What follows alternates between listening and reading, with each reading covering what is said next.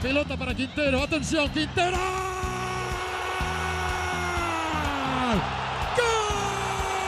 Ahí va el Pocho.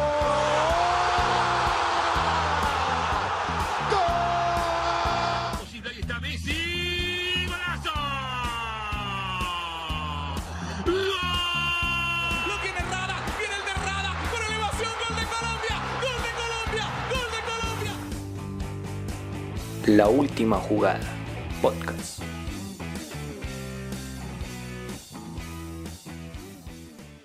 Sean bienvenidos a una nueva edición de La Última Jugada. Mi nombre es Juan Rodríguez y les doy la bienvenida al decimosexto capítulo. Así como ustedes lo escuchan, ya son 16 capítulos de este podcast deportivo juvenil que le trae toda la información deportiva de, a nivel nacional e internacional. Y pues bueno, ya para empezar le doy la bienvenida a mis compañeros de mesa que pues bueno, se encuentran a distancia porque todavía sigue este tema del coronavirus, entonces empezamos con Pedro. Pedro, buenas tardes. Buenas tardes Juan y buenas tardes a todos los oyentes de la última jugada y bienvenidos al 16 capítulo. Pedro, cuéntenos qué noticia nos trae para el día de hoy. Bueno, le cuento que el alcalde de Medellín dio, dijo que iba a prestar la ciudad para que se terminara la Copa Libertadores. Bueno, y un, un datico que hay que añadir ahí es que también se, se iba a conocer que Medellín se está postulando para ser una de las sedes, una de las cuatro sedes que tiene planeadas para que el fútbol profesional colombiano en Colombia vuelva. Entonces, bueno, eso es un dato que hay que añadir ahí, ¿no? Y también quisiera saludar a Duan. Duan, buenas tardes. Eh, buenas tardes, Juan, ¿cómo está? ¿Cómo le ha ido? Bien, bien, gracias. Eh, ¿Qué noticia nos trae para hoy? Bueno, la noticia que yo les traigo para hoy es la de que el fútbol inglés regresa en junio. Muy bueno, bueno, muy bueno. Ya se sumaría, ya esta sería la tercera liga en las cinco grandes ligas de Europa que estaría pensando en volver. Recordemos que la, la Bundesliga ya tiene fecha de regreso y también, así como lo dice Juan, de que la Premier volvería en junio. Yo les tengo que la liga, la Liga de España también volvería para el mes de junio. Así que no siendo más, pues empecemos con esto y me gustaría empezar con Pedro. Pedro, cuéntenos un poco más acerca de la iniciativa que tiene el alcalde de Medellín. El, alcalde de Medellín, Daniel Quintero, postuló su ciudad, primero, como usted decía, para que se terminara el torneo nacional y segundo, para que se disputaran los partidos que quedan eh, de, de la Copa Libertadores. Esto con el fin, yo creo que el alcalde, porque tiene un muy buen, no tiene unos casos tan altos de coronavirus y, y busca que el fútbol vuelva y traiga el fútbol internacional, pues por lo menos sudamericano, a, a, tierras paisas. Así es, recordemos que Antioquia reporta 468 casos de coronavirus por el momento y también recordemos que cuando ocurrió el incidente entre, entre River, River y Boca por la final de la Libertadores hace un par de años, Medellín también se postuló para que la Atanasio Girardot fuera sede de la final de la Libertadores, entonces pues no sería la primera vez que el equipo, que el, el equipo de, de Verde y Antioquia postula su estadio, su mayor estadio para una competición. Pero quisiera saber qué opina eh, Duan acerca de esto. No, pues que el fútbol vuelva en junio. Y sí, es una buena medida ya, ya que se vayan reactivando eh, estas competencias que mucha falta nos han hecho estas semanas. Pero Pedro, eh, ¿usted conoce más detalles acerca de esta postulación? O sea, ¿es, es, eh, es la única ciudad que se ha postulado acá en Colombia? ¿El alcalde de Medellín ya se ha reunido con algún dirigente de Conmebol o algo así? Pues hasta el momento no se sabe si más ciudades se vayan a postular a, para que se desarrolle la Copa Libertadores, por lo menos. Pero un dato importante que hay que dar y es que Medellín es de las capitales, contando, digamos, Buenos Aires, Brasilia, eh, Quito, es, es, de las ciudades, digamos, con mejores infraestructura, como conocemos todos el Atanasio Girardot, y mejor grama que cuenta con muy pocos eh, contagiados. Yo creo que esto le daría un punto a favor a la capital de Antioquia. Así es, esto es un punto a favor que tendría la capital antioqueña en caso de que Colmebol decidiera darle o colocarla como sede, como una de las sedes de, la Conmebol Libertadores para que se reanude, se esta competencia y también habría que, ten, tendríamos que estar esperando a ver si estos partidos que posiblemente se reanuden sean a puerta abierta o a puerta cerrada. Pero bueno, ya cambiando de ámbito, ya dejando el ámbito nacional, vamos a pasar al ámbito internacional con la noticia de que la Premier podría volver en junio. Duan, cuéntenos acerca de esto. Pues sí, mire, Juan, como usted lo afirma, el gobierno de Gran Bretaña anunció, anunció hoy que a partir del próximo primero de junio el deporte profesional, entre ellos la Premier League podrá retomar la actividad siempre a puerta cerrada, mientras que dura esta pandemia del COVID-19. Bueno, el, el, gobierno encabezado por el primer ministro Boris Johnson hizo público un documento orientativo de 50 páginas para el regreso de los deportes profesionales en el país londinense y en el cual se habla específicamente del fútbol. Y según este documento dice que ningún deporte profesional ni jugándose a puerta cerrada podrá tener lugar antes del primero de junio bajo la aclaración de lograr un control de la pandemia. Bueno, esto hace ver que es una liga ya importante que se comienza a integrar junto con la alemana y otras ligas se están jugando y que no han parado, como, la, como es el caso de la Liga de Bielorrusia, no tuvo mayor para eh, por este COVID. Y de las grandes es la segunda que ya reabre otra vez su actividad futbolística. Pero bueno, Duan, en podcast pasados estábamos hablando de que en la Premier, eh, pues para que se diera todo esto, todos estos permisos o la luz verde, como dirían muchos, para que vuelva el fútbol a Inglaterra, se estaba planteando de que, primero, uno de los dos grandes puntos que, que estaban sobre la mesa era el de los cinco cambios, cinco o seis cambios que ya se aprobó que ya está listo para usarse, y el otro es el de reducir el tiempo de juego a menos de 90 minutos. Eh, en, esta, en, esta, en esta charla en donde se dio, se dio la luz verde a la Premier, ¿no se habló nada de acerca de reducir el tiempo a menos de 90 minutos? No, no, no, solo hablaron de, de, reactivación de la, de, del fútbol inglés con el proyecto que, que ellos le pusieron el nombre Project Restart, que es proyecto reinicio y el cual busca restablecer otra vez las, las competencias. Recordando que esta competencia está frenada desde el 13 de marzo y sin, partidos oficiales desde el 9 del mismo mes. Entonces, pues lo que dijeron ellos, que se va a hacer los, los juegos en campos neutrales, aunque ya se ha visto y se ha comprobado que equipos como el Watford y el Brighton eh, han dado positivos en algunos de sus jugadores y el caso del West Ham, el Aston Villa, el Norwich y el Bournemouth se manifestaron en contra de esta decisión que mandó el gobierno de, de, Inglaterra para restablecer otra vez el fútbol en su país. Entonces es una buena medida para ya ir reabriendo otra vez, así sea puerta cerrada otra vez el fútbol. Bueno, y otra cosa es que por ejemplo, para la reanudación de la Bundesliga o para la reanudación de la, de la liga en España, eh, se realizaron un número de pruebas de coronavirus en donde, pues, eh, en algunos casos en estas dos ligas, en Alemania y en España, dieron jugadores eh, positivos para el COVID-19. En Inglaterra no se ha dado de eh, testear a los jugadores, ¿no? No, pues hasta el momento ellos solo han creado eh, ese mecanismo de volver, pero así que ellos digan testear a los jugadores, a ver quién da positivo, quién da no, pues solo es, en eso solo menciona que no haya contacto entre un jugador con el otro, pero eso va a ser imposible. Y también el caso de, de, de los, de los árbitros, que dicen que ellos sudan más que el propio jugador profesional. Entonces ellos solo han hecho medidas de volver, pero no volver bajo, bajo protocolos de cuidado de este COVID-19. Claro, este es un tema que habría que estarle poniendo la lupa encima porque, pues bueno, de que se volver el próximo mes y que no tengan una medida como tal, pues bueno, entonces eso ya es un poco preocupante. Pero entonces quisiera darle la palabra a, a Pedro y preguntarle, pues bueno, ¿qué, qué piensa de, si, de que en la Premier se, se estén planteando ya volver el próximo mes y no tengan ninguna medida de bioseguridad para proteger a los propios jugadores? Pues Juan, así como usted lo dice a mí y como lo he hecho en varios podcasts anteriores, se me hace una total ridícula es volver a empezar con la Premier, o sea, es poner en riesgo la integridad de los jugadores y ya lo hemos dicho varias veces y el Liverpool lo hemos resaltado varias veces de que el Liverpool ya tiene ganada esa, esa, esa liga. Quedan nueve partidos por disputarse en la liga y el Liverpool solo ganando dos, haciendo seis puntos, eh, sería el campeón de eso. Eh, lo que sí está complicado es el descenso, ¿no? Descenso sí está parejo, pero hermano, es,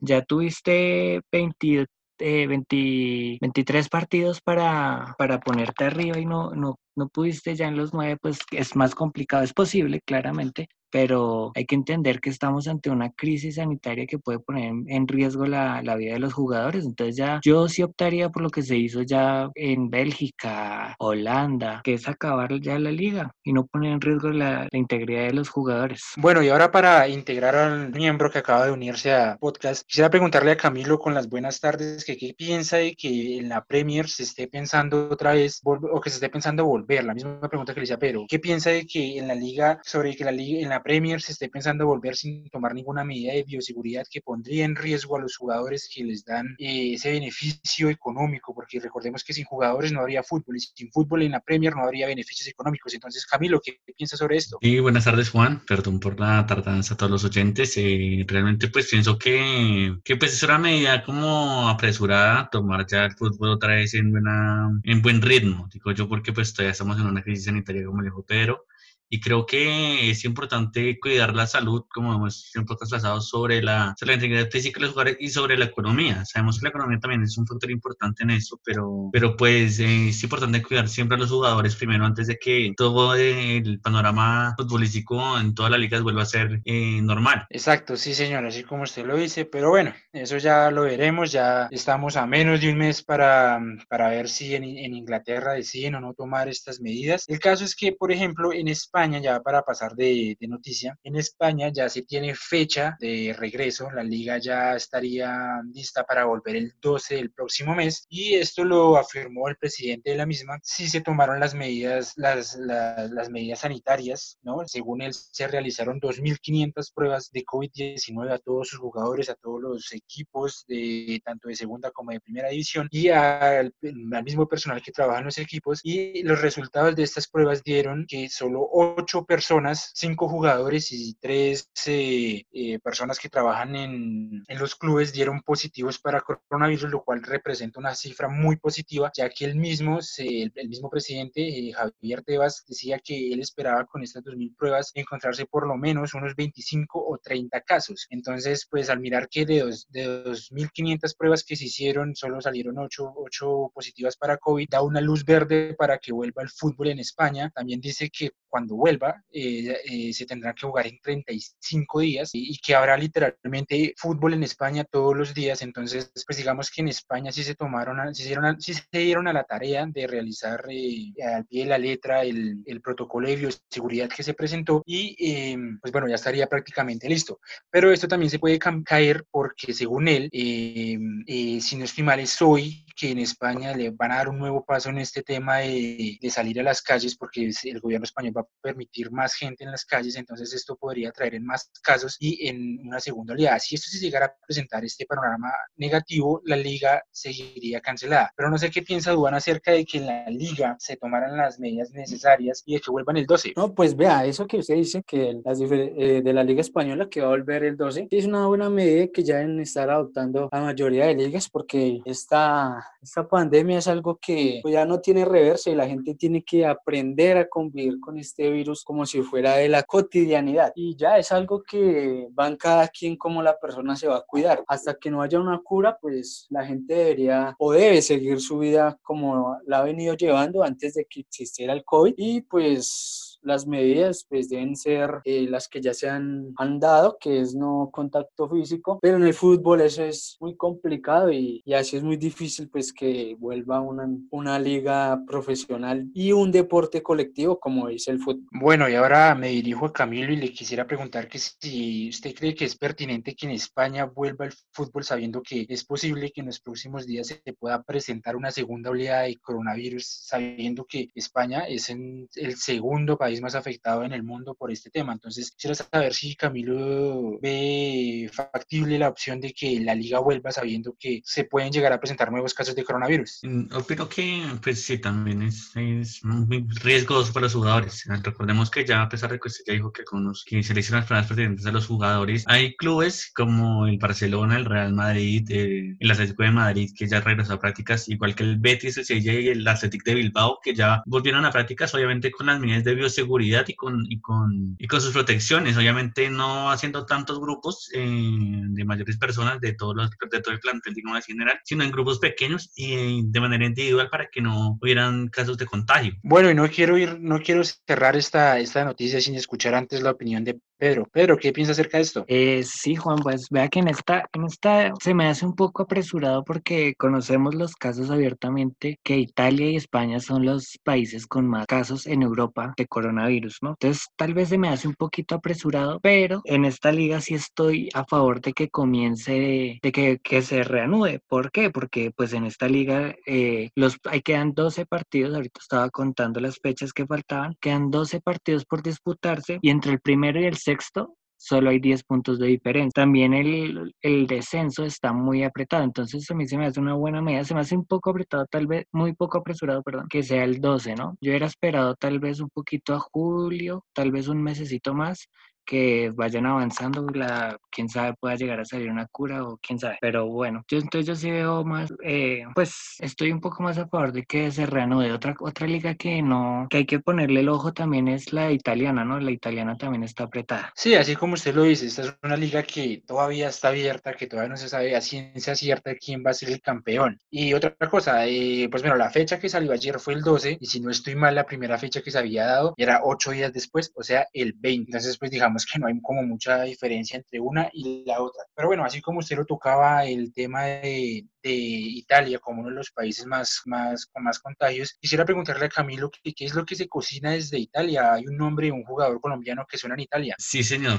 El nombre del jugador colombiano es Luis Díaz, el, el colombiano que milita actualmente en el Porto de Portugal. Estaría en los posibles planes del técnico Antonio Conte para la próxima temporada y que, pues, a petición de Iván Ramiro Córdoba, que fue el que lo recomendó, y uno de los grandes referentes del equipo Nerazzurri, pues también lo quiere ver jugar en el equipo, en el equipo italiano y que sería un buen, un buen jugador para, para ese equipo y, y pues sería aprobado por eh, Zanetti, que es el vicepresidente actual del club. Bueno, sí, de la idea de que, de que vaya este jugador colombiano a, a militar a, en las filas del Inter, pues no suena tan mal, pero habría que mirar qué tanto peso tiene Iván en el Inter para que se piense, se piense esta opción. Pero bueno, eh, yo quisiera preguntarle a Dubán, Dubán, ¿usted ve factible la idea de que este jugador llegue a reforzar al Inter de Milán? ¿Usted lo ve jugando en el Inter o tal vez usted diría que debería quedarse en el Porto y buscar, no sé, esperar a que le llegue otra, otro club por otro lado? No, yo creo que Lucho Díaz es un jugador con talento, tiene condiciones en el uno contra uno, que es lo que le ha faltado al Inter, caso de Alexis Sánchez, que ese es el puesto por el que el colombiano era a pelear. Yo creo que tiene con qué el colombiano para disputarle ese puesto al chileno. Y por qué no apropiarse de ese puesto y, y triunfar como lo hizo Iván Ramiro Córdoba en el Inter de Italia y ser otro colombiano más que brille en la zona ofensiva de un club grande como lo es el Inter. Hace rato pues no, ha, no han dado frutos ninguno de los delanteros que han ido a los grandes a los grandes clubes de Europa. El único fue Falcao, se lesionó y hasta ahí fue. James, caso perdido y esperemos que Lucho Díaz con su talento y su brillantez individual pueda, pueda brillar en el fútbol italiano. Sí, si uno se pone a mirar, eh, Luis Díaz es un joven colombiano que tiene demasiado futuro en, en, el tema del fútbol y así como también usted lo dice, podría ser el cambio por Alexis Sánchez, que en podcast pasados habíamos dicho que podría estar en la salida de, del Inter, al igual que Lautaro Martínez. Pero bueno, yo quisiera preguntarle a Pedro, Pedro, ¿usted ve jugando a, jugando a Luis Díaz en el Inter?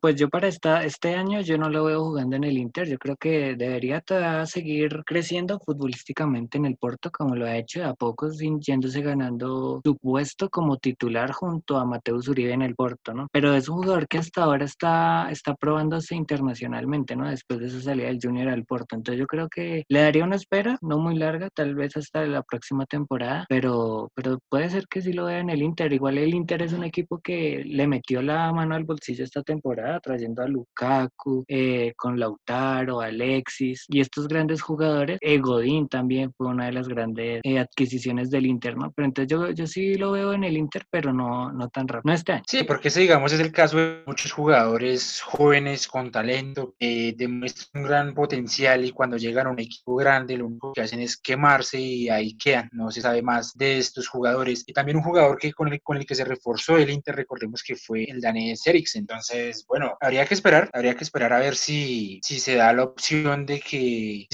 eh, sería algo muy bueno porque recordemos que es un joven que pues está, ya empezó proceso con selección, una selección que está buscando sangre nueva, que está a caras de una nueva, de una Copa América y de clasificar posiblemente a un, a un nuevo mundial. Pero bueno, esto es todo por el día de hoy, estas fueron las noticias que tenemos listas para el día de hoy, entonces ya como cierre pues lo único que me queda decirles es que nos pueden seguir en nuestras redes sociales, a última jugada en Twitter e Instagram, y además nos pueden seguir por nuestra cuenta de YouTube, donde estaremos subiendo las noticias del día. Entonces, no siendo más, me despido, por, me despido, con, me despido el día de hoy y les doy las gracias. Los esperamos en el decimoséptimo programa de la última jugada.